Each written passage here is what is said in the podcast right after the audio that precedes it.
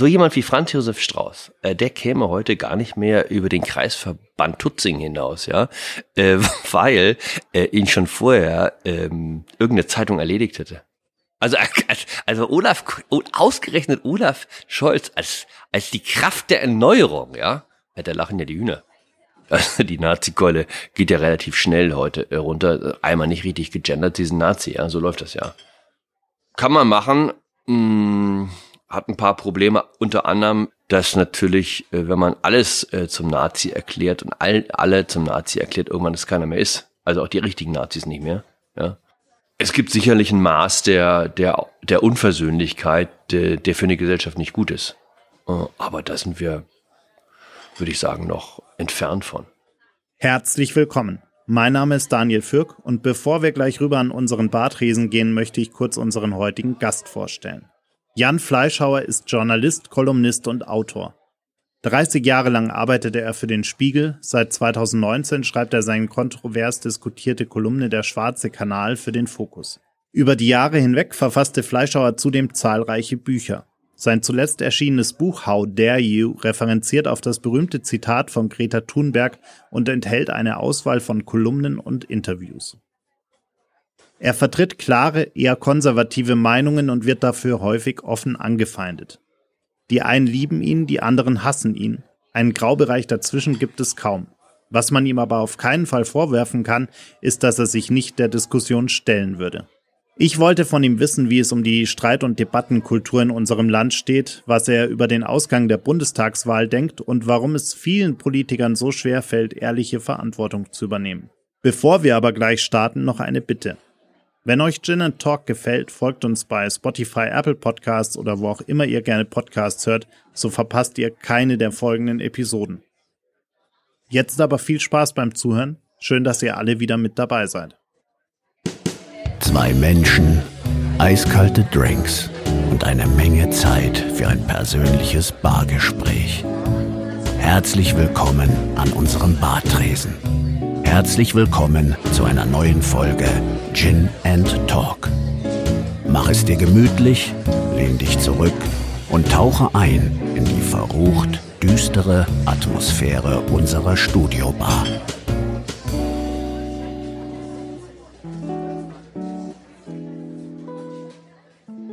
Jan Fleischhauer, ich freue mich sehr, dass wir uns heute treffen können und äh, hier so ein bisschen diskutieren können. Diskutieren ist ja so eine Sache, die irgendwie oft schwierig geworden ist. Deshalb freue ich mich umso mehr, jemanden hier sitzen zu haben, der wirklich diskutieren kann und auch eine Meinung vertreten kann.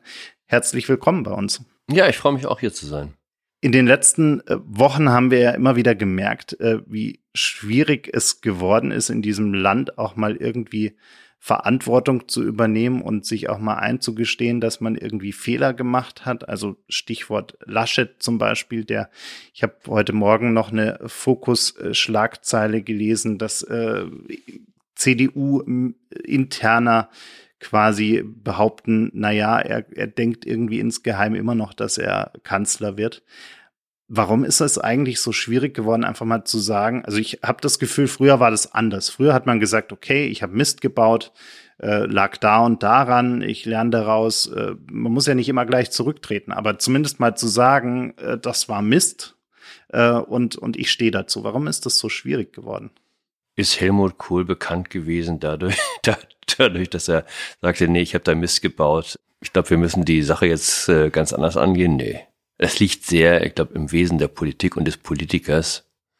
Sonst schafft man das auch nicht. Jede Chance versuchen noch zu nutzen, an die Macht zu kommen oder sich an der Macht zu halten. Und in dem Fall, was jetzt Armin Laschet angeht, also je mehr jetzt alle auf ihn einprügeln, und ich habe heute so eine kleine Presseschau gesehen, es gibt praktisch kein Medium mehr, was nicht äh, apodiktisch fordert, ja, dass er heute noch zurücktritt. Er, man muss zurücktreten, ja. Also, das sei lächerlich, wie er sich da an, an diesem Amt festklammerer als Parteivorsitzender, so.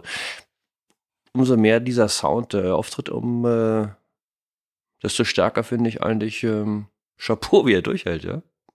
Das muss man erst mal, das muss man mal schaffen, ja. Wenn alle im Staub sehen wollen, ähm, die Coolness zu haben, sich zu halten. Das stimmt, ja. Äh, ist aber auch wahrscheinlich bei ihm äh, durchaus geübt über viele Jahre. Ja, also offenbar hat er so eine gewisse Steherfähigkeit, ja. Generell äh, hatte ich aber auch das Gefühl, also es gab eine, eine Zeit, die gar nicht so lange her ist, äh, so diese ganze Ära Wulf, Gutenberg und Co. in dieser Zeitspanne, ähm, wo jeder sofort wegen irgendwas zurückgetreten ist. Also äh, ob es jetzt groß oder klein war, die, die Ursache. Es gab mal eine Zeit, äh, da, da war das Zurücktreten quasi fast schon an der Tagesordnung. Und wie gesagt, ich, ich bin davon auch kein großer Freund. Ich finde es eher besser zu sagen, ähm, naja, wir schauen nach vorne und, und wir machen es besser, aber wir gestehen uns wenigstens Fehler ein. Ähm, aber da gab es auch so eine, so eine Veränderung. Also von dieser, von dieser Zeit, wo auf einmal jeder nur noch gesagt hat, ich nehme meinen Hut und, und bin raus, äh, hin zu äh, jetzt, wo jeder sich irgendwie festhält äh, an der Macht, äh, bis es gar nicht mehr anders geht. Äh, auch, auch so Leute wie Scheuer und Co., an denen irgendwie alles wie an so einer Teflonpfanne abzutropfen scheint. Der Scheuer Andi, ja. Der ist äh, ein großer Corona-Gewinner. Ähm, hm, der wäre möglicherweise nicht mehr im Amt, wenn äh, die Pandemie nicht über uns hereingebrochen wäre und äh, man plötzlich andere Fragen hatte als äh, das Mautdesaster, ja. Da hat sich plötzlich gar keiner mehr um ihn gekümmert. Ich glaube, gab es ja sogar einen Untersuchungsausschuss, ja. Äh, von dem habe ich auch nichts mehr gehört. Das ist allerdings nochmal was anderes bei Armin Laschet. Ich meine, der Mann hat ja noch nicht in die Kasse gegriffen, ja, oder, äh, oder irgendwo eine, eine Doktorarbeit gefälscht. Äh, das ist ja überhaupt, finde ich interessant, dass natürlich die, ähm, wenn man sich sozusagen im Laufe der Geschichte das anguckt. Heute reicht ja schon eine vergessene äh, Flugmeile, ja, also die man nicht korrekt angegeben hat bei der Bundestagsverwaltung, dass man in Schwierigkeiten kommt. Das war früher anders. Also, ich glaube, bei Franz Josef Strauß, äh, BMW hat alle seine Autos äh, ihm vor die Tür gestellt am Fahrer, ja. Man munkelt ja über so mehrere Millionen, äh, die er zur Seite geschafft hat. Alles natürlich äh, Böses äh, hören sagen, aber so jemand wie Franz Josef Strauß, äh, der käme heute gar nicht mehr über den Kreisverband Tutzing hinaus, ja, äh, weil äh, ihn schon vorher ähm, irgendeine Zeitung erledigt hätte. Ja, da kann man sich nur natürlich auch sagen, okay, deswegen haben wir natürlich auch solche Leute äh, dann, äh, über die wir dann wiederum klagen, äh, dass sie alle so glatt geschliffen sind und sich auch nichts mehr trauen, ja, und im Zweifel eben auch, weil sie, wenn sie was können, andere Berufe äh, und andere Karrieren einschlagen. Ne? Also ein Einzeljurist wie Strauß, ja, äh, oder so, der würde sagen, Politik bleibt mir fern damit. Was müsste eigentlich passieren, damit Politik für echte Talente auch wieder attraktiv wird? Na gut, ein paar Talente gibt's ja zum Glück immer.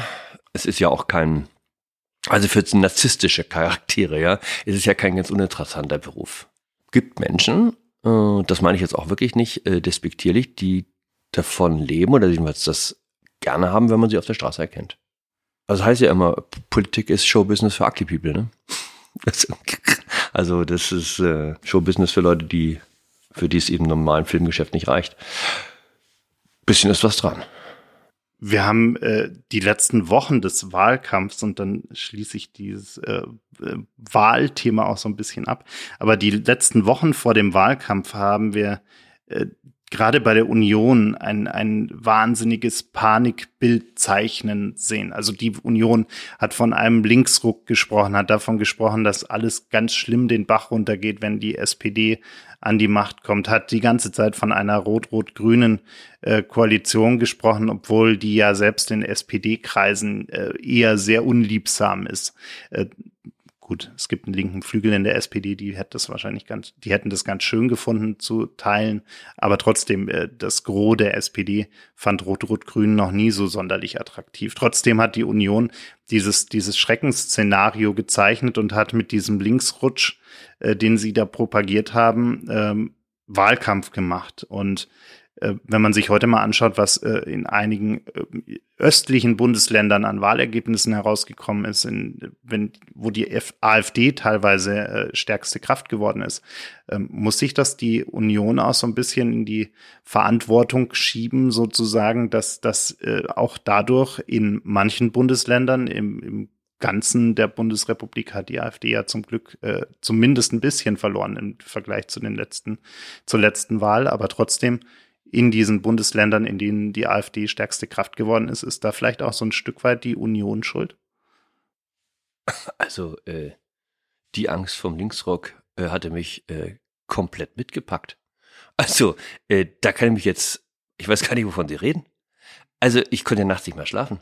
Und also das erste Gefühl, als klar war, es wird nicht für Rot, Rot, Grün und Bund reichen, äh, Riesenerleichterung bei mir, ja. Also es war mir klar, ich lande nicht im Umerziehungslager, ja, äh, so wie es ja äh, die Linkspartei auf verschiedenen Strategiekonferenzen für die Reichen oder für Leute, die ihnen nicht gefallen, schon angekündigt hat. Äh, ich muss nicht nach Uruguay auswandern, ja. Ich muss nicht durch irgendwelche Alpentunnel mein Geld äh, in die Sicherheit, in Sicherheit in die Schweiz schleusen. Alles bleibt mir erspart. Also muss man mal sagen, die Kugel ist knapp an uns vorbeigegangen. Das, glaube ich, sechs Sitze haben gefehlt. Und dann hätte Rot-Rot-Grün die Mehrheit gehabt. Und das ist echt ein Unterschied. Ob Leute wie Gregor Gysi, ja, und Janine Wissler bis vor kurzem noch vom Verfassungsschutz beobachtet, mit am Kabinettstisch sitzen, ja oder nein. Und große Teile der SPD-Fraktion hätten das gemacht und die, die Tränen über die verschüttet wurden, vor allem im Juso-Lager, die übrigens mit 49 Sitzen jetzt eingezogen sind in den Bundestag, ja, angeführt von Kevin Kühnert, ähm, äh, äh, die, die, also die haben viele Tränen vergossen, dass das nicht möglich ist. So. Und dass sie jetzt mit der blöd, dem blöden Liberalen äh, da irgendwie verhandeln müssen, ja. Äh, der, der Kühnert beißt jeden Tag in die, in die Tischkante. So. Das andere, ja, die AfD äh, ist im Osten stark. Also erstens ist sie zunehmend eine Regionalpartei, das sehen wir. Ja, sie hat also nicht reüssiert, äh, jedenfalls ähm, nicht in dem von ihr erhofften Maße im Westen. Und es stand auch, glaube ich, nicht an, dass die AfD in die Bundesregierung einzieht, oder? Also wir reden ja immer noch für die, für die nächste, von der nächsten Regierung. So, und, äh, und das Programm, das die vorbereitet. Und wie gesagt, also, also Rot-Rot-Grün, oh, das hätte geschnackelt. Aber glauben Sie, dass es wirklich gekommen wäre? Ja. Also, äh, es gab am stärksten noch Vorbehalte bei den Grünen. Ja, denen sind diese Alt- und Jungkader, äh, die sich da angesammelt haben bei der Linkspartei, eher suspekt. Ja.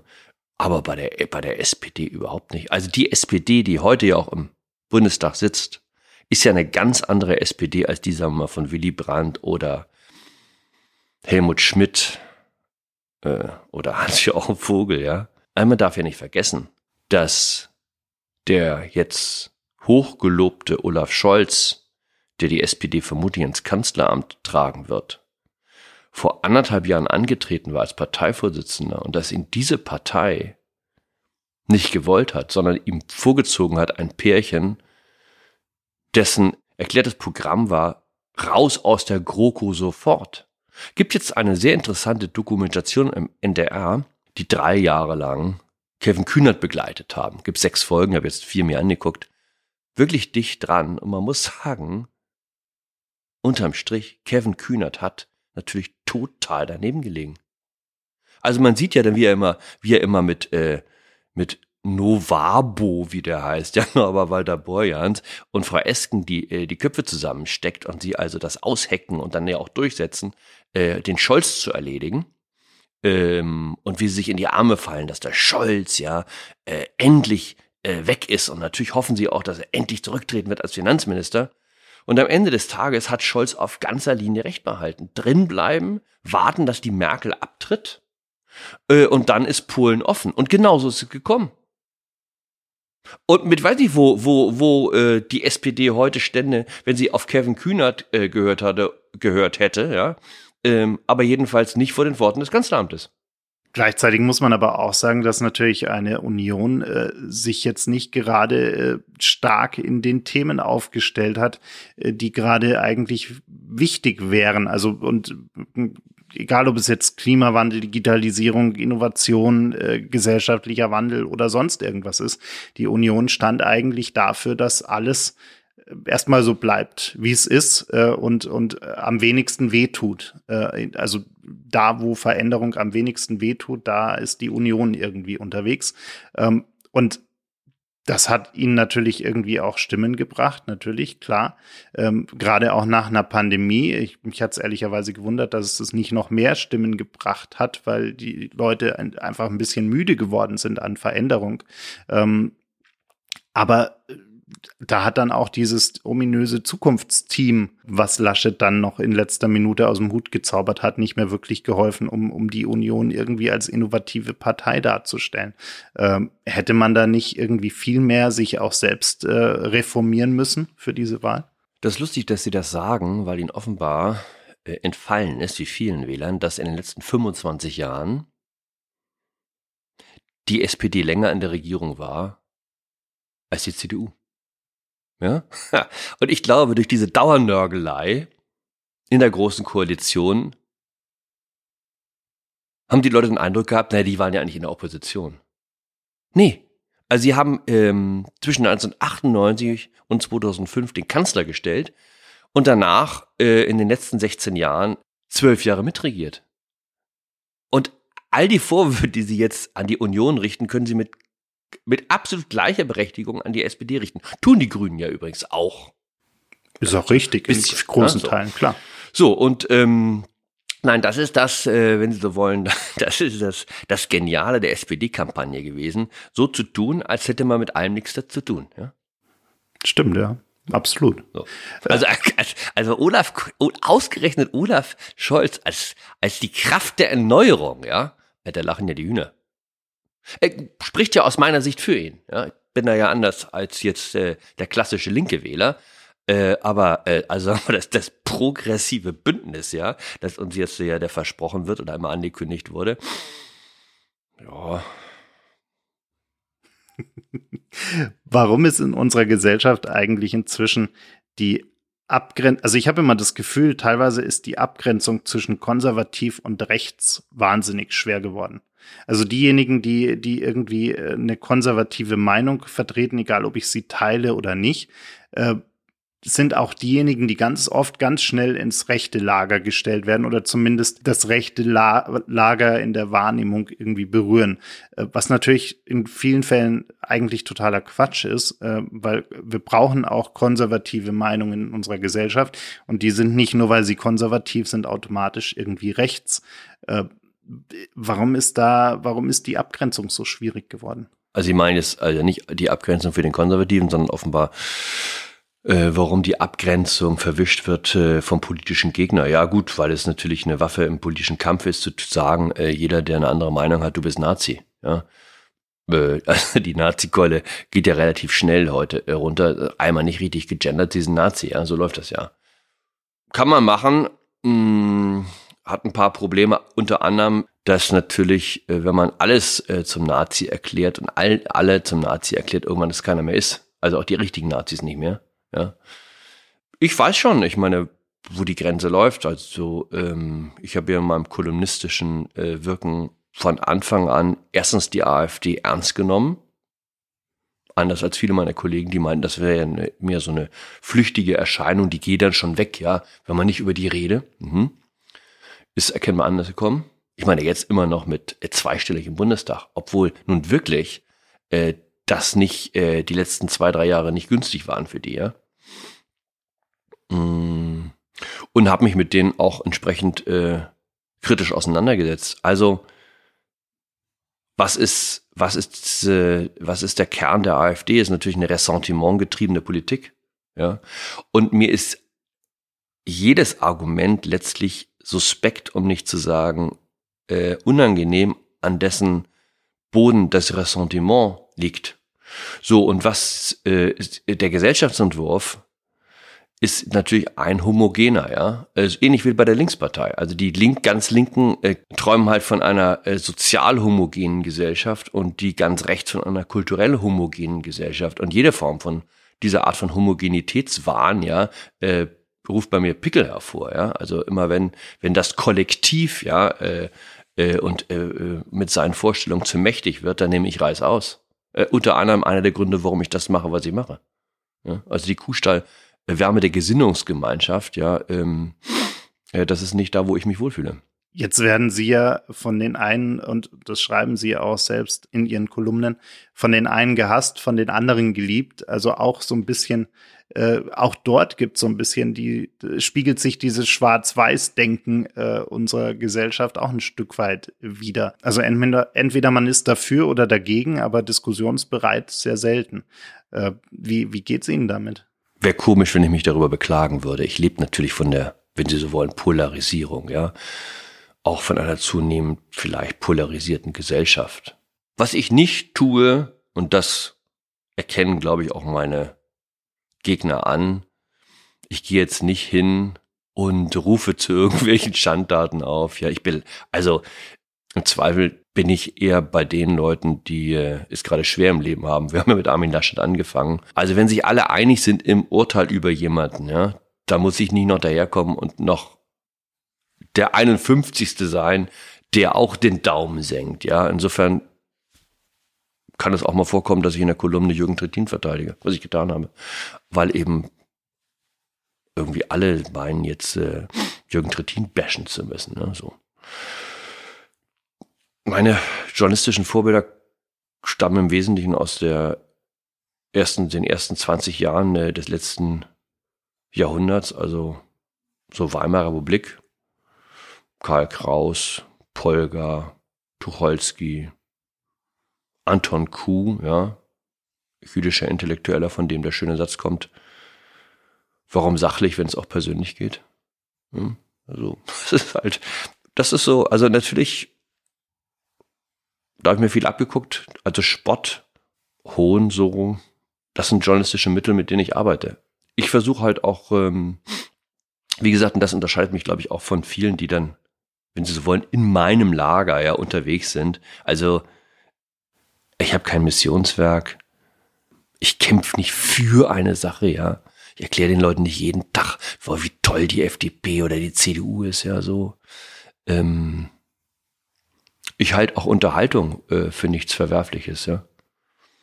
So, ich würde ja eher sagen, wir sagen, dass ich eher im Unterhaltungsgeschäft bin, ja, als im, also im Entertainment, Polit-Entertainment vielleicht, ja, als jetzt im ernsten politischen Business. Jetzt ziehen sie ja aber trotzdem äh, keine, keine harten Mauern rund um ihre Meinungen, sondern äh, stellen sich ja immer wieder der, der Diskussion und suchen auch ein Stück weit bewusst, würde ich jetzt mal unterstellen, die Konfrontation. Also sei es äh, zuletzt äh, im, im ZDF äh, in der Sendung Auf der Couch, wo sie mit einer Fridays for Future Aktivistin äh, diskutiert haben oder auch in ihrem eigenen äh, Podcast Experiment äh, etwas äh, früher ähm, indem sie äh, ja Menschen eingeladen haben, mit ihnen zu äh, durch die Sendung zu führen, die äh, offensichtlich äh, andere Meinungen vertreten oder auch an, einen anderen Background haben als sie. Ähm, ist, wie wichtig ist diese, diese Konfrontation, wie wichtig ist diese Diskussion auch äh, aus dem eigenen Horizont, um über den eigenen Horizont hinauszuschauen? Also ich suche die Auseinandersetzung. Und ähm, also diese Sendung, die Sie da ansprachen, das war ist so eine, ein neues, ein neues Format beim ZDF auf der Couch. Also zwei Menschen aus sehr unterschiedlichen Welten werden gebeten, ja, von einem Psychologen äh, zu einer gewissermaßen Paartherapie der Meinung. Und ich war da mit Carla Remsmar, also der Sprecherin von Fridays for Future. Und ähm, mir hat das Spaß gemacht. Ähm, ich komme auch natürlich aus einer Welt, sagen wir, der Linken der 70er Jahre, die eine Linke war, die auch die Auseinandersetzung gesucht hat mit dem politischen Gegner. Und mal geguckt hat nach dem Motto, äh, mal schauen, ob ich den anderen nicht klein kriege, ja? oder ob ich nicht die besseren Argumente habe. So. Ähm, also, ich bin sozusagen, ich bin ja politisch sozialisiert in einem sozialdemokratisch sehr treuen Elternhaus. Und ich weiß, dass ich so einmal, sag mal, die ersten politischen Auseinandersetzungen meiner Mutter fingen so mit 13, 14 an, ne? wo wir also jeden, jeden Mittag, ich würde sagen, gestritten haben. Ne? Also Streit ist mir nichts, nichts, äh, nichts Fremdes. So, und das unterscheidet natürlich die damalige Linke und die Linke, so wie ich sie kannte, auch, also eben mit dieser Streitlust, fundamental von der heutigen Linken, der woken Linken, ja, äh, die ja schon in Ohnmacht fällt, ja, wenn einer einen falschen Witz erzählt oder das falsche Wort benutzt. Und dann ähm, bei der Lektüre von Texten jetzt immer so Warnhinweise braucht, ja. äh, dieser Text könnte dich in deinem Wohlbefinden beschädigen. Kann, kann man machen. Ob man allerdings im politischen Kampf damit sehr weit kommt, ich bezweifle es. sagen Sie gerade, Sie suchen die Auseinandersetzung. Die, die spannende Frage ist ja eigentlich, suchen Sie die Auseinandersetzung, um äh, einen, einen vielleicht inhaltlichen äh, Diskurs zu erzeugen, der am Ende zu einer gemeinsamen Meinung führt, also nicht unbedingt einer gemeinsamen Meinung, aber äh, zur Identifikation von Gemeinsamkeiten in den extremen Punkten vielleicht der, der beiden Diskussionspartner? Oder ist es eher wirklich ein bewusst eingesetztes äh, Stilmittel, um, um auch äh, ein Stück weit ja ihren Job zu machen und, und damit auch Aufmerksamkeit zu generieren? Also wenn ich mich mit Carla Rems mal hinsetze und wir reden jetzt über die Wege aus der Klimakrise, ja, dann ist das für mich auch sehr interessant. Also erstens, ähm, oder war in dem Fall äh, interessant, ein Gefühl zu bekommen dann für die Ernsthaftigkeit des Engagements. Ja. Das nötigt, das habe ich ja auch gesagt, ähm, mir absolut Respekt äh, ab. Ja, das ist äh, auch die die wirklich tiefe Beschäftigung mit den Dingen. Also ich bekomme ein Gefühl für den anderen in so einer Auseinandersetzung. Ich höre auch möglicherweise das eine oder andere Argument, was ich noch nicht kannte, auf das ich mich einstellen muss, was mich vielleicht überrascht. Ja, so. Mm. Mein Ziel ist jetzt nicht evangelischer Kirchentag, Ökumene, ja. Obwohl ich ja auch sogar, also da stark äh, sozialisiert bin. Also ich war ja mal brav im Jugendgottesdienst und ich komme ja sozusagen aus der aus dieser also Brot für die Welt und Amnesty und so, das habe ich alles mitgemacht. Greenpeace und wie gesagt, am Sonntag gemeinsam äh, We Shall Overcome singen. Aber äh, nee, also das ökumenische Werk habe ich hinter mir gelassen. Ja? Also über, sozusagen über den, über den, über den, äh, äh, über den Gräben reichen wir uns die Hände. Das sollen andere machen. Ja? Das ist nicht mein, das ist nicht mein, das ist nicht mein Stil. Das ist mehr so Margot Kiesmann. Ne? Also mir macht das Spaß, also mit Leuten, die auch, äh, die was drauf haben, äh, natürlich zu reden. Ich habe vor kurzem äh, Sönke Wortmann, den äh, Filmregisseur und neuerdings auch Buchautor, getroffen für eine Episode, die in äh, zwei Wochen erst äh, erscheinen wird. Und wir haben lange über die Debattenkultur in, in Deutschland äh, diskutiert, weil er dazu auch einen sehr interessanten Film gemacht hat, der Ende des Monats in, in die Kinos kommt. Und wir sind so ein bisschen darauf gekommen, dass das große Problem sein wird der nächsten äh, Jahrzehnte. Es wird äh, die Veränderung, die auf uns zukommt, wird ja nicht weniger werden. Ganz im Gegenteil. Äh, es wird, die, wird immer komplexer werden. Äh, und es wird für, für viele oder für große Teile der Gesellschaft immer schwieriger werden, am Ball zu bleiben und zu verstehen, was da eigentlich passiert, weil die Technologie komplexer wird, weil äh, politische äh, Systeme und Umstände komplexer werden und so weiter. Und wir haben, wir sind am Ende zu dem Schluss gekommen, wir, wir werden diese Zukunft nur dann äh, gestalten können, nur dann attraktiv für uns alle und für uns als Gesellschaft gestalten können, wenn wir einen Weg finden, äh, besser miteinander zu diskutieren, um gemeinsam an dieser Zukunft zu arbeiten und nicht am Ende irgendwie verschiedene Lager zu haben, wo die einen sagen, wir haben es verstanden äh, und wir gehen jetzt mal voran und lassen die anderen dann irgendwie hinterherrennen, wenn, wenn sie es denn können. Ähm, wie würden Sie da zustimmen oder Sie schütteln schon den Kopf, sehen Sie ganz anders? Nee, also Politik ist äh, im Zweifel sind, ähm, ist der Kampf von Interessengegensätzen. Äh, und man muss auch Interessengegensätze als solche benennen. Es hat überhaupt keinen Sinn, so zu tun. Also wir sitzen hier alle in einem gemeinsamen Boot. Ähm, also wenn Sie jemand mit Minijob sind zum Beispiel, ja, ähm, oder Hartz IVler, dann haben Sie ganz andere Interessen als jemand, ähm, der gut verdient. Ja, oder wenn Sie, sagen wir mal, Migrant in diesem Land sind oder Frau, dann äh, unterscheiden sich auch ähm, Ihr Blick auf die Welt, ähm, das, was sie, was sie anstreben, was sie auch erreichen können, möglicherweise von dem, wie ich auf die Welt blicke, ja. Aber müssen die nicht trotzdem die Veränderungen, die auf uns zukommen, verstehen, damit wir nicht noch tiefere Gräben haben? Das ist was anderes. Also, ja, wobei auch immer mit den Gräben und die gespaltene Gesellschaft, dann ist die Gesellschaft halt so ein bisschen gespalten. Äh, warum nicht? Äh, ich habe damit gar kein, also ich, ich, ich finde das so eigenartig, immer so, ja, wir müssten irgendwie alle so zusammenrücken. Nö. Ich finde auch eine, also sagen wir mal so dieses Merkel-Biedermeier, ja, die ersten zehn Jahre oder bis, bis letztlich bis zur Flüchtlingskrise. Äh, war das jetzt besser? Ja, wo es scheinbar um gar nichts mehr ging? Ich finde nicht. Mir hat das auch gefallen, die Flüchtlingskrise, weil sie ähm, wirklich zum ersten Mal wieder äh, Deutschland politisiert hat. Und das ein Thema war, wo Leute auch aneinander geraten konnten. Und Corona in gewisser Weise auch. Und das sehen wir jetzt ja noch sehr viel schärfer, ähm, weil vieles verdeckt war durch eben genau dieses, wir reichen uns jetzt alle sozusagen im Kampf die Hände gegen das Virus, ja, und abweichende Meinungen ähm, entweder lächerlich gemacht wurden ja, oder äh, so weit stigmatisiert, dass viele Leute das Gefühl hatten, das können sie eigentlich nur noch im Bekanntenkreis sagen. Dann sah man es eben, sagen wir mal, bei diesen komischen Querdenker-Demos so ein bisschen hochpoppen. Aber dass sich immerhin jetzt, glaube ich, immer noch 35 Prozent der Deutschen nicht impfen lassen oder nicht geimpft sind, obwohl eine wirklich aus meiner Sicht ziemlich auf der Hand liegt, ja, dass sie damit ein hohes Risiko eingehen, ist ja auch eine interessante Zahl auch wenn sie so wollen, Zeichen einer Spaltung der Gesellschaft. Ähm, was ja auch zu enormen Gereiztheiten jetzt führt. Also auch auf Seiten derjenigen, die geimpft sind, ne? also was man da zum Teil lesen kann. So, ähm,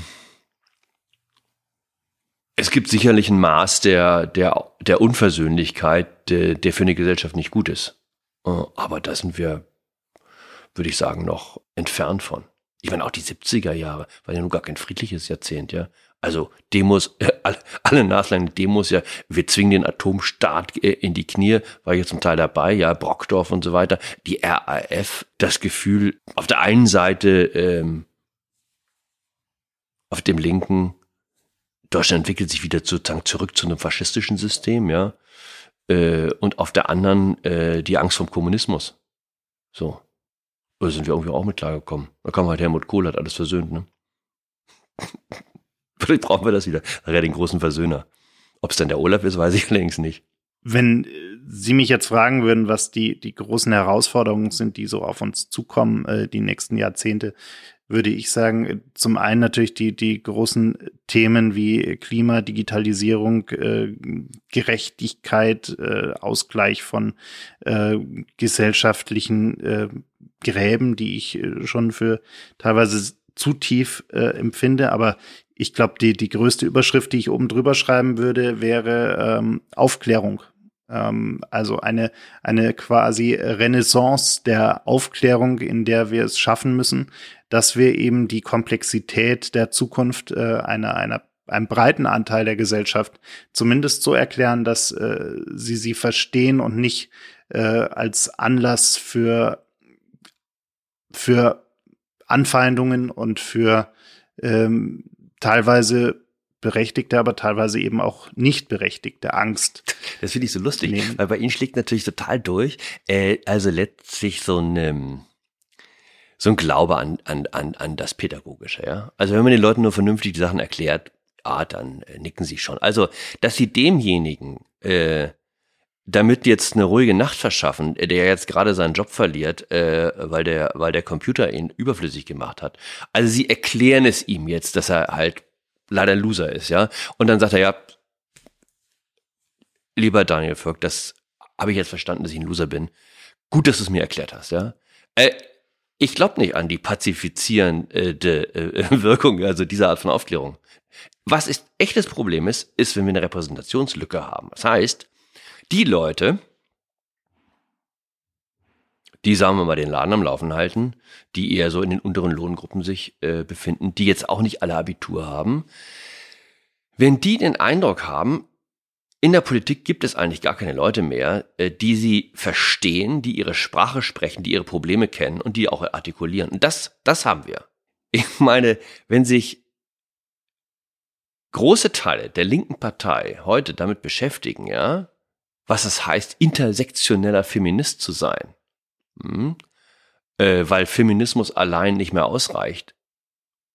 Dann würde ich mal sagen, ist das ein Programm, das geht auf jeden Fall an der Verkäuferin beim DM vorbei. Also wenn sie der jetzt kommen und fragen, bist du eigentlich cisgender, ja? oder eher queer, dann gucken sie in tote Augen. Bis sie denkt, sie verarschen sie. Und das gilt für, für große Teile ähm, der Bevölkerung. Ich meine, wir haben jetzt erlebt, das war wirklich interessant, bei dieser Initiative in Berlin enteignet Deutsche Wohnen. Ja? Relativ erfolgreich, haben es geschafft. Und auf diesem Berliner Planeten, wo Geld keine Rolle spielt und die Milliarden sozusagen irgendwie sich materialisieren. Also einen Volksentscheid auf den Weg zu bringen, Deutsche Wohnen zu enteignen.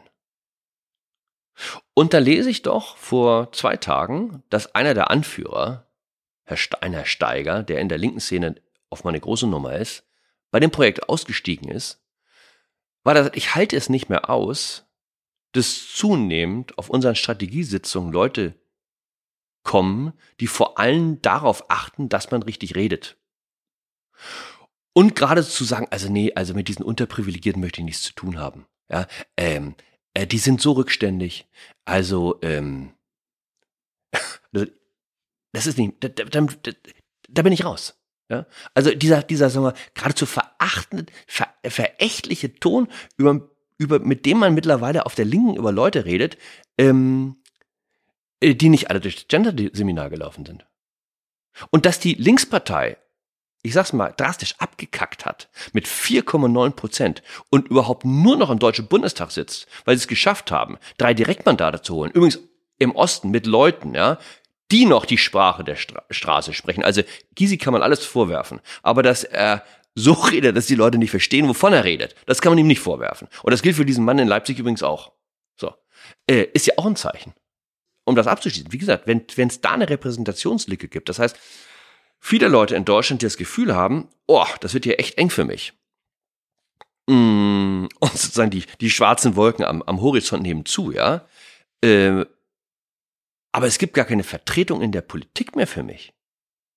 Dann sucht sich natürlich dieser Frust, der auch daraus entsteht, ein Ventil. Und das ist nicht das Beste für eine Gesellschaft. Würden Sie sagen, dass genau das die, die größte Herausforderung ist, die auf uns zukommt? Ja, überhaupt einmal Politiker zu haben, zum Beispiel, die so sprechen, dass die Leute sie verstehen. Haben wir doch heute kaum noch. Also wer sich jetzt im Ernst diese drei Trielle angeguckt hat, ja.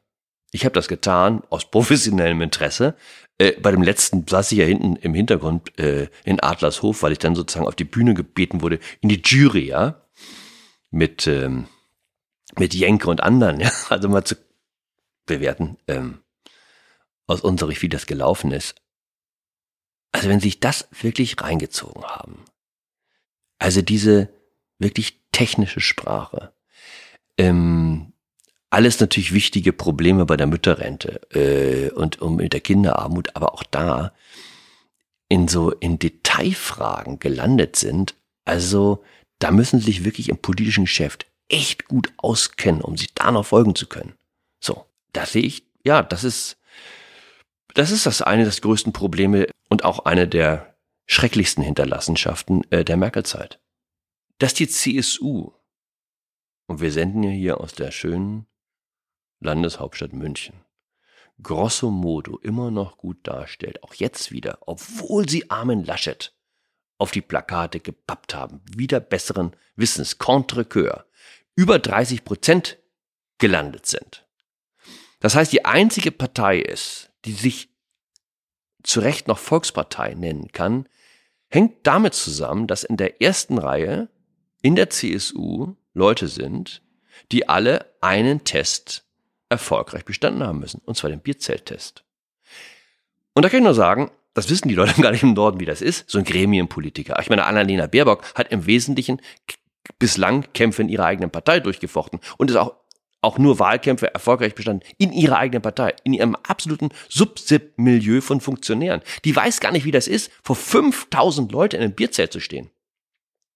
Und dann können sie strafend noch auf die erste Reihe von Funktionären gucken, ja, und die sind dann mucksmäuschen still wenn der große Vorsitzende spricht, aber schon in der dritten oder vierten Reihe, wo sie sozusagen außerhalb der direkten Beobachtung sind, fängt dann, wenn sie anfangen zu langweilen, das Gemurmel an. Und ganz, ganz hinten, wo die Leute sich Bier und Haxen bestellen, ja, und Händel, gibt's irgendwann kein Halten mehr. Und ich habe das mal erlebt, wenn so einer ähm, nicht funktioniert im Bierzelt, weil er einfach so redet, dass die Leute abschalten, dann brandet gewissermaßen der Lärm von ganz hinten nach vorne durch. Bis sie sagt, da haben sie noch die erste Reihe, wo sie alle mucksmäuschen still sind. Das ist eine furchtbare Erfahrung. So. Und das heißt, einen Politiker zu haben, der so spricht, anderthalb Stunden, dass ihm 5000 Menschen zuhören, es ist für eine Partei ein Geschenk. Und davon bräuchten wir mehr. Dann wäre auch die Demokratie in Deutschland in einer lebendigeren Verfassung. Davon bin ich überzeugt. Hm. Ja, weil die Distanz nicht auch nicht so groß wäre und ähm, die Politiker quasi nicht die da oben in der Wahrnehmung vieler wären, sondern eher die, die man auch irgendwie anfassen kann, die irgendwie äh, präsent sind und die man auch selbst versteht. Ist das vielleicht auch genau der Grund, warum äh, Olaf Scholz, der sich in den Triellen ja sehr zurückgehalten hat und eher eine, ja, also in meiner Wahrnehmung zumindest in den ersten beiden Triellen fast schon eine passive Rolle unter diesen dreien hatte, ähm, ist das vielleicht genau der Grund, warum er in den Triellen, in den Umfragen danach so gut abgeschnitten hat? Also, dass er sich weitestgehend zurückgehalten hat und äh, nur dann reagiert hat, wenn er unbedingt musste? Gut, er hat seinen eigenen Stil gefunden, ne? Das sich durchscholzen. Das kann auch äh, erfolgreich sein. Ich meine, nicht jeder ist ein Volkstribun. Ich habe großen Respekt vom Direktkandidaten. Das ist einfach eine andere Art von, letztlich auch von Demokratie und Kampf. Ja? Ähm, und auch so ein Freak, wie Karl Lauterbach. Und er ist ein Freak. Ja, hat es geschafft, in Köln seine Direktkandidatur zu verteidigen. Äh, übrigens von seiner, seiner Partei hat ihn, glaube ich, auf dem Listenplatz 25 abgeschoben. Ganz, ganz, ganz nach hinten. Was ja auch ein bisschen darüber sagt, wie die SPD über letztlich über erfolgreiche, self-made Leute denkt, wie Karl Lauterbach. Ja? So, und ähm, das Unglück, wenn Sie so wollen, des demokratischen Geschäfts ist die Liste. Weil da ein ganz anderer Typus von Politiker nach oben kommt. Das ist der Typus Politiker, der vor allen Dingen sich dadurch auszeichnet, dass er ähm, Netzwerke schafft und Aufsteigerbündnisse in der eigenen Partei unter Funktionären. Aber das ist natürlich was ganz anderes. Da brauchen Sie erstens ganz andere Fähigkeiten, sozusagen im Infight, im Zweifel auch ganz andere Themen um zu reüssieren. Also den, ich sag mal, so ein, so ein, so ein, äh, so ein Submilieu der Jusos hat eben einen sehr speziellen Blick auf die Welt und auf das, was wichtig ist. Ähm, und mir haben immer diese Fighter imponiert. Ich meine, Klaus Wowereit, ja. Klaus Wowereit, der sich von unten nach oben gekämpft hat. Äh, Gerhard Schröder, das ist natürlich auch große Aufstiegserzählung gewesen. Das ist der, das ist der, Politiker als Fighter, der sich hinstellt auf der Straße und ich war mit beiden im Wahlkampf unterwegs, ja, und habe das immer bewundert. Ich meine, Klaus Wowereit, der, der auf jede Oma losgerannt ist, ja, und mit der angefangen hat äh, zu reden. Und auch immer einen, einen Zugang gefunden hat und eine Ebene, mit der er sich mit den unterschiedlichsten Menschen unterhalten konnte. Vom Finanzjongleur äh, äh, bis zur äh, allein, alleinerziehenden Mutter. Und das macht für mich auch Politik aus. Und wir haben zu viele Leute in der Politik, die Angst vom Wähler haben.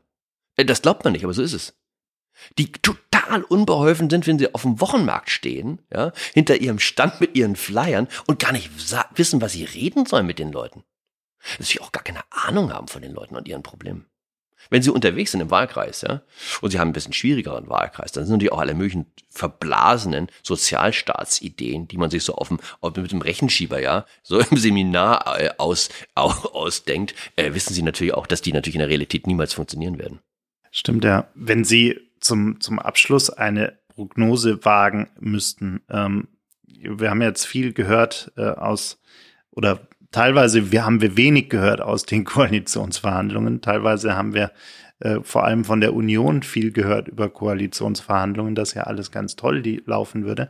Ähm, was ist denn äh, Ihre Prognose? Was glauben Sie? Äh, wer, also die erste wichtige Frage ist ja, wird man sich einigen? Äh, weil ich glaube, äh, die Gefahr, dass man sich nicht einigt und am Ende auch sagt, man möchte keine GroKo, war wahrscheinlich noch nie so groß wie, wie, wie jetzt.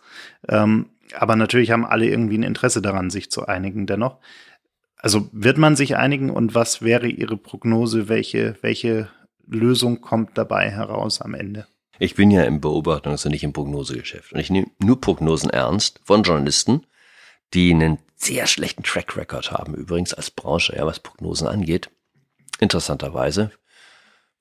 Über die Gründe können wir auch reden, ja. Vielleicht eben auch zu abgehoben. Also ich nehme nur Prognosen ernst, die mit Geld hinterlegt sind, ja. Und wenn Sie mich jetzt nötigen, zu sagen, auf was ich 100 Euro setze, und dann würde ich sagen, ja, also Jamaika eher nicht. Ja, dies, das, ähm, dazu ist die CDU im Augenblick so kopflos. Man sieht das ja auch ganz schön natürlich, wenn man mal erfährt, was so in Runden gesprochen wird. Ja, aber wer hat wieder gequatscht? Offenbar Unionspolitiker. Ähm, weil es auch von oben gar keine Führung gibt, die dem, äh, die dann Riegel vorschieben könnte. Ja. Und insofern läuft einfach im Augenblick sehr viel auf die, auf die Ampel zu. Wie gesagt, die, die Jusos kotzen, ne? die hassen ja die FDP noch mehr als die AfD. Das ist die Wahrheit. Und das war ja auch interessant zu sehen am Montag, also ähm, als das alles anfing, äh, letzter Woche. Äh, also direkt nach der Wahl waren dann gleich die Parteivorsitzenden draußen, also Walter Borjans äh, und Saskia Esken und dieser fabelhafte äh, neue äh, oder alte Fraktionschef der SPD, Herr Mützenich, ja, und haben alle so im alten Stil weitergemacht. Ja, und sie können die FDP nur ermahnen, ja, mit dieser Voodoo-Ökonomie aufzuhören, das sei einfach Luftikus, Politik und so weiter. Da hab ich gedacht, ihr seid ja auch ganz große Psychologen, ja, also, also einfach mal den, den, dem, den, denjenigen, mit dem man jetzt ja regieren will, einfach mal einen vom Koffer knallen, ja, und einfach mal so schön weiter beleidigen, ja. Und da hat Olaf Scholz mal ein Machtwort gesprochen und hat gesagt, das hört jetzt hier sofort auf und zwar am heutigen Tag und ist dann rausgegangen in eine Pressekonferenz und hat von seinen, den Freunden auf der anderen Seite gesprochen. Äh, ich glaube, an dem Tag, an dem Moment hat Kevin Kühnert einen Herzkasper bekommen. Also Liberale als Freunde zu bezeichnen. Es geht, das ist ja nun all das, wogegen der Mann, ja, ähm, äh, seit er äh, jetzt politische Verantwortung trägt, äh, gekämpft hat. So. Trotzdem, die, die, äh, was ist die Alternative? Das ist ja immer die Frage, was ist die Alternative? Und die Alternative ist natürlich eine große Koalition unter Vorsitz des großen Vorsitzenden Olaf Scholz und ja, kann auch sein, dass es am Ende dazu kommt. Ich kenne auch Leute, die darauf setzen, ja. Ich habe so einen eigenen Tipp, Tipp, Tippkreis jetzt begründet. Aber wie gesagt, also meine 100 Euro sind jetzt erstmal bei der Ampel. Haben Sie eigentlich auch den Eindruck, dass äh, die CSU Jamaika hinter vorgehaltener Hand bewusst ein Stück weit äh, blockiert mit einer gewissen, ich würde jetzt mal unterstellen, politischen Agenda für in vier Jahren? Ja. Ja, ja, also, also die CSU macht so ihr ganz eigenes Ding, ne? Das ist so erkennbar. Also, ey, Markus Söder hat da null Interesse daran, dass es jetzt zu einer Regierung unter Armin Laschet kommt. Null. Der sagt sich jetzt schön mal in die Opposition und dann ähm, mal gucken, wie die anderen sich schlagen, also die Ampel. Und dann bin ich in vier Jahren da.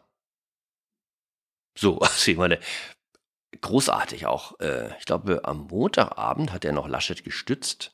Am Dienstag hat er dann gesagt, also Söder, ja, er habe gestern Abend äh, Armin Laschet unterstützt. Also schon im, in, in, in, im Perfekt gesprochen, ja. Das war eine Phase meines Überlegens, äh, die ab heute nicht mehr gilt, ja. Also, ja, also Markus Söder auf seiner Seite zu haben, da man sich warm anziehen auch einer der letzten, letzten großen Strategen in der politischen Szene, kann man eigentlich fast sagen, oder? Also, ja, das weiß ich gar nicht. Ist er so, ob er so, also, ich fand auch so, auch wieder interessant zu sehen, natürlich. Also, warum ist es Markus Söder nicht geworden als Kanzlerkandidat? Weil in der CDU große, große Vorbehalte gegen ihn herrschten. Und es waren im Wesentlichen zwei Männer, die Armin Laschet durchgesetzt haben. Das ist der hessische Ministerpräsident Volker Bouvier gewesen der immer so ein bisschen aussieht, finde ich, so eine, eine Mischung aus, aus ähm, Gebrauchtwarenhändler und äh, Hersteller von Pornofilmen. Und, ähm, und eben Wolfgang Schäuble. Und die hatten, also vor allem Schäuble war super wichtig für Laschet und dessen Unterstützung. Und Schäubles Argument war, wenn wir den Söder ranlassen, dann endet das wie in Österreich. Wir kriegen so eine Art äh, Liste Söder, ja. Also wir sind einfach nichts, nichts mehr wert. Und das heißt, Kernvorbehalt gegen Markus Söder war, er arbeitet immer nur auf eigene Rechnung. Er kennt überhaupt nicht das Team, er kennt keine Loyalitäten, auch keine Loyalitäten gegenüber der Partei oder der Schwesterpartei. Und wie gesagt, interessant zu sehen, dass er einfach nicht aus seiner Haut kann. Das heißt, er hat doch im letzten Woche alle Vorbehalte, die gegen ihn in der CDU herrschten, wieder aufs Schönste bestätigt. Statt sich einfach mal zurückzuhalten. Es brauchte doch gar nicht seine Stimme, um den armen Armin Lasche zu erledigen. Das machen die in der CDU schon selber. Völlig ohne Zutun der CSU. Aber so ist der Mensch, ja, auch der Politiker. Ähm, ja, also, was heißt konservativ sein? Das heißt, konservativ sein heißt eben auch eine, sagen wir mal, äh, einen tieferen Blick zu tun, wie der Mensch eben ist, auch seine Trägheit, auch seine Nichtveränderungsfähigkeit. Und das gilt, würde ich sagen, natürlich für Gesellschaften erst recht. Und das unterscheidet mich eben von Linken und habe mich zum Beispiel auch besonderweise von Carla Remsmar unterschieden, die natürlich glaubt, dass wir morgen den großen Klimaplan umsetzen können. Da wird das ja alles hier fabelhaft enden. Ja. Nee, ich glaube nicht dran. Ich habe in einem anderen Gespräch auch darüber gesprochen und ich habe als Beispiel genommen und habe gesagt, naja, wir wissen jetzt seit wahrscheinlich seit 40 Jahren, dass Rauchen tödlich ist. Wir wissen seit mindestens zehn Jahren, dass, dass Zucker gar nicht so gesund ist und uns sehr schadet. Und wir rauchen, also es gibt immer noch Leute, die rauchen und es gibt immer noch sehr, sehr viele Menschen, die Zucker konsumieren. Es gibt immer noch viele Menschen, die sich generell sehr schlecht äh, ernähren, obwohl sie wissen, dass es sie in, ins Grab bringen kann. Ähm, und jetzt tun wir so, als würden wir allen sagen, ja, also euer Verhalten ähm, ist schlecht fürs Klima und äh, aber eigentlich wird's eure Generation, ja, ihr werdet schon noch irgendwie so durchkommen, äh, aber eure Kinder und Kindeskinder werden äh, die Folgen äh, oder die Zeche zahlen. Ähm, ich finde es äh, ehrlicherweise ein Stück weit naiv zu denken, dass wir jetzt auf einmal äh, die große Erkenntnis der Gesellschaft haben, wo wir uns äh, unmittelbar und die Impfung äh, gegen Corona ist ja auch ein tolles Beispiel. Äh, also jeder sollte inzwischen verstanden haben, dass er potenziell an Corona sterben könnte, wenn er infiziert ist, äh, mit verschiedenen Faktoren und Abstufungen, wie auch immer, äh, und dass ihn die Impfung aber schützen kann. Trotzdem haben wir 30 Prozent, die nicht zur Impfung gehen. Ähm, und jetzt zu glauben, dass wir allen sagen, naja, das Klima wird eure Kinder und Enkel umbringen, äh, oder zumindest deren Lebensgrundlage äh, schmälern. Äh, und dass wir dann erwarten, dass, dass alle Menschen sagen, ach ja, stimmt, mh, hm, Klima, ja, dann fahre ich jetzt auf einmal kein Auto mehr, fliege nicht mehr, ernähre mich ganz anders äh, und, und mach gleich 100 äh, Verhaltensänderungen auf einmal äh, und um, um irgendwie das Klima zu retten. Das, das wird nicht passieren, egal wie viel Fridays for Future auf die Straße geht und egal wie ähm, wichtig es wäre, dass wir uns verändern. Aber auf dem Weg werden wir es wahrscheinlich nicht hinbekommen. Jetzt muss ich eigentlich mal ein äh, Wort des Schutzes für die Klimabewegung sagen. Also Leute wie Carla Remsmar von Fridays for Future setzen nicht mehr auf individuelle Einschränkungen oder Verzicht. Also den Zug haben die, das haben die auch gehört, ja, also äh, oder verstanden, dass also nur weil wir uns jetzt alle am Riemen, dass wir uns alle am Riemen reißen und also weniger Fleisch essen und weniger äh, durch die Gegend juckeln und weniger fliegen, dass dann das Klima gesunden würde, äh, sondern die setzen natürlich über politischen Druck auf systemische Veränderungen. Das heißt Abschaltung der Kohlekraftwerke möglichst morgen, ja, äh, so, ähm, also auf die großen Energie, also großen CO2-Treiber. Ähm, auch da wird es natürlich dann das werden wir schon Ende des Jahres sehen, äh, ein paar Probleme geben, wenn der Benzinpreis äh, über zwei Euro steigt äh, an, den, an den Zapfsäulen. Also bin ich mal gespannt, wie die neue Regierung damit umgehen wird, ja. So. Äh, gut, ich bin ja, was soll ich sagen? Ich bin da ja eher fatalistisch. Ich habe, ich habe vielleicht das als letztes, bevor jetzt ähm, die Hörer ein ganz falsches Bild von mir bekommen. Ich habe ja in Vorbereitung auf eine grüne Klimakanzlerin, Annalena Baerbock, also nicht nur das Lastenfahrrad vor der Tür, ja, sondern habe mir eine Photovoltaikanlage aufs Dach gebaut, ja, für 30.000 Euro. Also ich habe mich so richtig für die grüne äh, Revolution schön gemacht und nun esse ich, ne? Das ist natürlich auch eine irgendwie bittere Pille, ja. Also immerhin autark jetzt. Also ich bin jetzt ähm, energiemäßig relativ autark. Ich habe so eine kleine App, da kann ich das immer so gucken, ne? jeden Tag. äh, Autarkie, Autarkie äh, äh, Grad, wenn es gut läuft, 90, 90 Prozent, 95 Prozent. Ich setz, also ich setze natürlich jetzt auf den Klimawandel. Ne? Heiße, trockene Sommer, kein Regen. Dann sind wir mal gespannt, welchen äh, Kanzler wir zu Weihnachten bekommen. Äh, ich, ich bin ja äh, mal gespannt, ob es bis Weihnachten was wird. Ähm, und danke Ihnen auf jeden Fall sehr für die Zeit und dass Sie es so früh am Morgen zu uns äh, an die Bar geschafft haben. ja, äh, aufgestanden morgens um halb sieben, weil mein Sohn, also ich lebe hier am Vorort, äh, auf dem Lande gewissermaßen, ne, zwei Kilometer entfernt stehen die Kühe schon in Bayerbrunn und der Sohn geht äh, auf die Sinai-Grundschule am Jakobsplatz in München. Und da muss er dann vom Vater jeden Morgen gefahren werden. Genau. Und da liegen wir perfekt auf dem Rückweg sozusagen. Genau.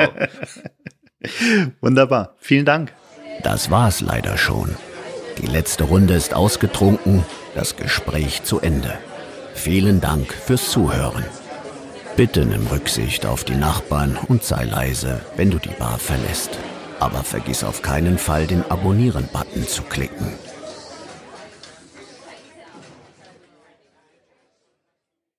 Gin and Talk ist ein Podcast von 48 Forward, produziert in den 48 Forward Studios in München.